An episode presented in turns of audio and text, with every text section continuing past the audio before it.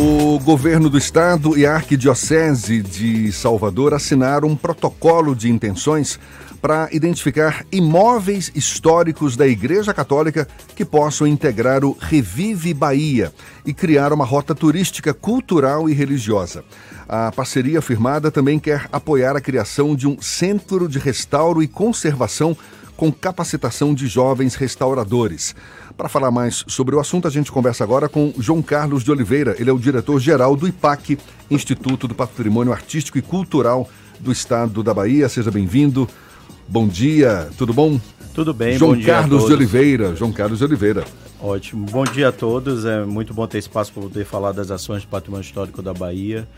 É, essa é uma ação pioneira é, desenvolvida a partir de um termo de intenções assinado pelo nosso é, vice-governador João Leão com o governo português. Portugal, há cerca de 10 anos, puxou a crise mundial. Está falando do Revive Bahia. Do Revive. Então, o que é, Portugal fez? Nos últimos 10 anos, ele desenvolveu muito ações vinculadas ao turismo, preservação desse patrimônio.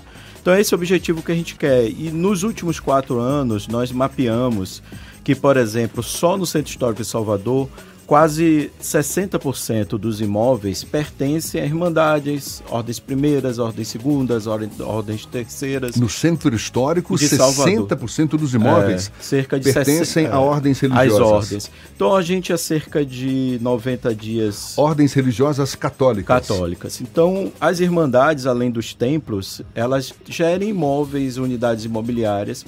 Então o que esse, esse protocolo de intenções ele é muito interessante porque ele disponibiliza que a gente possa fazer uma política pública de enxergar aqueles imóveis que estão em avançado estado de degradação, ou abandonados, ou arruinados, ou sem uso, e a gente pensar numa política. É, nós temos um diálogo agora muito bom com a Ordem Primeira de São Francisco, que é o antigo Cinepax que está cerca de 20 anos fechado. Um Ali na Baixa dos Sapateiros, não é isso? É uma concha acústica coberta. A própria diocese, ela lida com o Cine Excelso. Então, a gente tem vários equipamentos que hoje ou estão subutilizados, ou estão sem usos, e estão em avançado estado de degradação. O objetivo é exatamente trazer é, para a parceria e poder lançar junto com o programa Revive é, os imóveis que também são de terceiros e no caso as ordens religiosas e a própria diocese. E fazer o que com esses imóveis? O objetivo é que a gente faça uma licitação pública, um, chamamento. É, primeiro ter uma análise prévia dos órgãos de patrimônio, então vai ser uma parceria direta entre IPAC e IFAM, que é o órgão federal.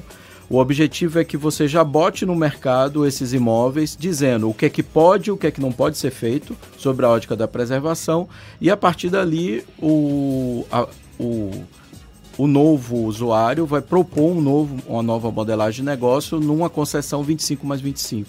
Então, a concessão onerosa dando uso. Então, os o objetivos... que, que é esse 25 mais 25? 25 mais 25 anos ah, perfeito. de uso. Então, você faz uma concessão com 25 com possibilidade de renovar mais 25 anos. Fernando tem uma pergunta. E o custo desse, desse processo de reviver os imóveis vem de onde? Na verdade, o processo todo ele é construído a partir das instituições estaduais, com essa parceria, é claro, com o IFAM. É, e depois todo o processo de restauro é do empreendedor. Então, parte da política é exatamente que você possa trazer o investimento para restaurar essa edificação. Então, o investidor ele entra com essa maior contrapartida que é exatamente a recuperação desse patrimônio. É uma espécie de parceria público-privado. O, o, o, conteúdo, o, o imóvel é privado, mas o a gestão pública vai de alguma forma incentivar, incentivar o processo de reforma para que ele seja um ganho cultural para a cidade, para, a cidade.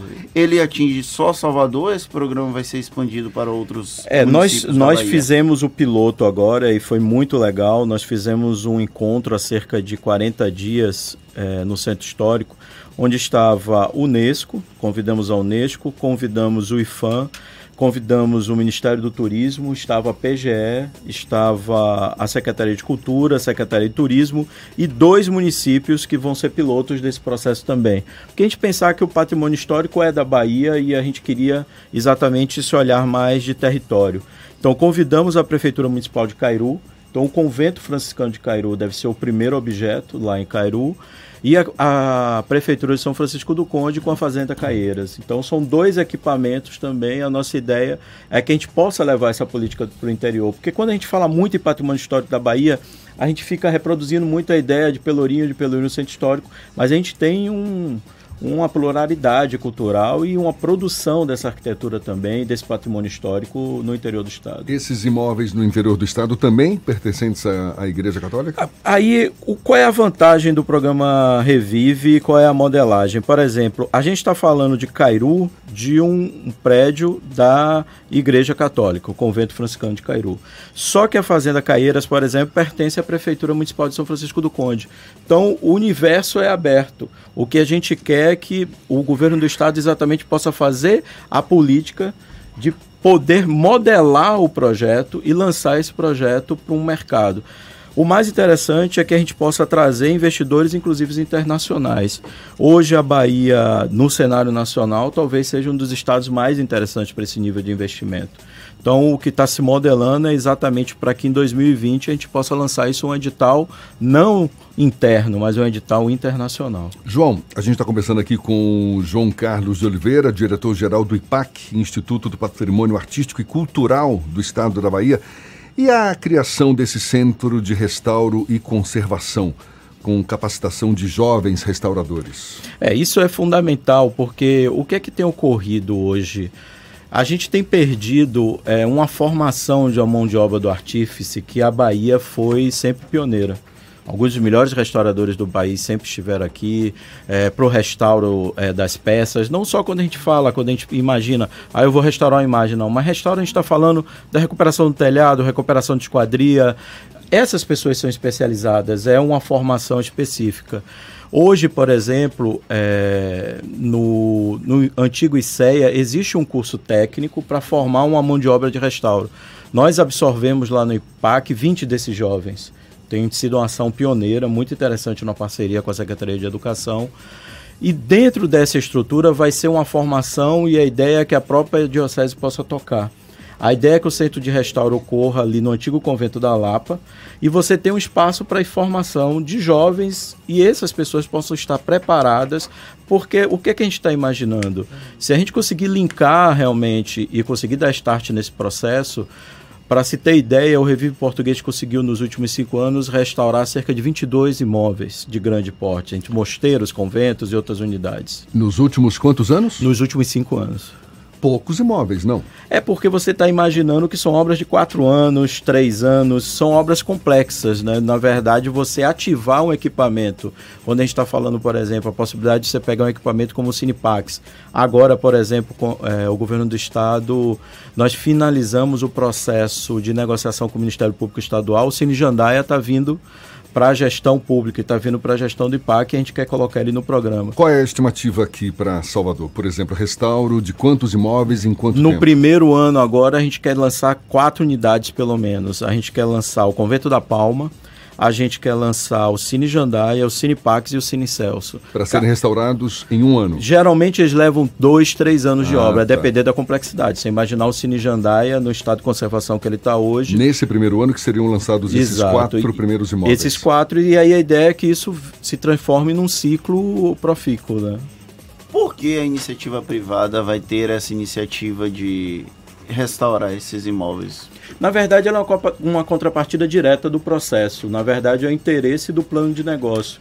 Por exemplo, a gente tem dois grandes exemplos hoje na Bahia de restauro e com objeto direto, ação direta da iniciativa privada. O Fer Hotel, ali na Rua Chile, e o próprio Fazano. São dois prédios tombados que precisaram passar por um processo de restauração e exatamente o interesse desse plano de negócio é que você possa vivenciar em algumas áreas históricas ou algumas áreas específicas a qualidade de você estar num grande equipamento, mas que ele tenha esse link com o processo histórico de construção desse país, né? A gente retoma o papo com o diretor-geral do IPAC, Instituto do Patrimônio Artístico e Cultural do Estado da Bahia, João Carlos de Oliveira. Estamos falando aqui sobre o Revive Bahia.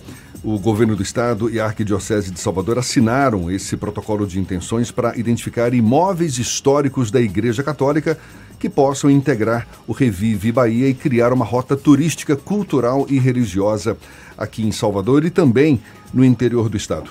João, imóveis que não pertençam à Igreja Católica podem também fazer parte podem, do Podem. É, na verdade, é, a, o objetivo do programa é exatamente recuperar esse patrimônio histórico. É, geralmente são grandes equipamentos, eles podem também estar dentro da é, ter propriedade privada, nada impede. O objetivo é exatamente que a gente possa recuperar o patrimônio e o leque inicial quando se pensou, ah, vamos trabalhar com o patrimônio do Estado. Mas aí, quando você pega esse leque, essas unidades geralmente são equipamentos contemporâneos. Você não tem tantos equipamentos históricos.